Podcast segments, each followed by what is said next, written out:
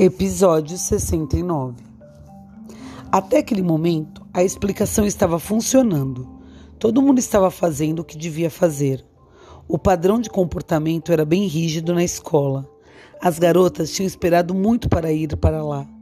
Além disso, elas sabiam que a vida sem escola seria muito chata e difícil.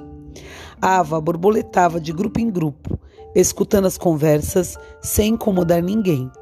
Parvana gostaria de saber o que fazer com Ava.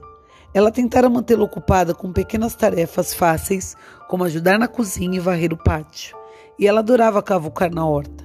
Era uma vida melhor do que a que tivera antes, mas Parvana achava que eles poderiam torná-la ainda melhor para ela, mas não sabia como. Badri estava indo muito bem. Ela se recusara terminantemente a dizer quem era seu tio e onde ele estava. Ele agora tem uma esposa nova e não quer se incomodar comigo, disse ela. Por isso vim aqui para ficar. E se você continuar a me perguntar, eu simplesmente paro de falar. E assim ela fez. Sempre que a perguntava, florava, ela fechava os lábios e se recusava a falar. Acho que ela vai ficar conosco, disse a mãe. Acho que sim, concordou Parvana.